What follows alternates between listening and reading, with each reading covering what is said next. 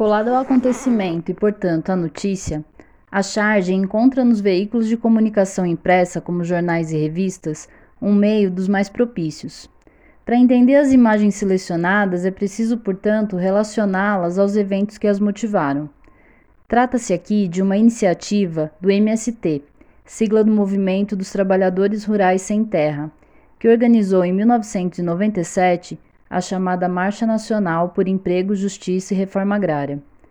A proposta era chegar a Brasília partindo de diversos pontos do país e mobilizando grande número de adesões em 17 de abril.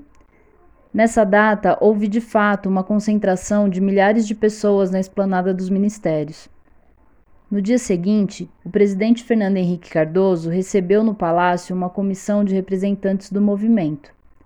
A repercussão na imprensa foi muito grande e as charges sinalizaram a dor de cabeça provocada pelo acontecimento, simbolizado pelas ferramentas cortantes e perfurantes dos trabalhadores rurais e a preocupação com seus eventuais desdobramentos.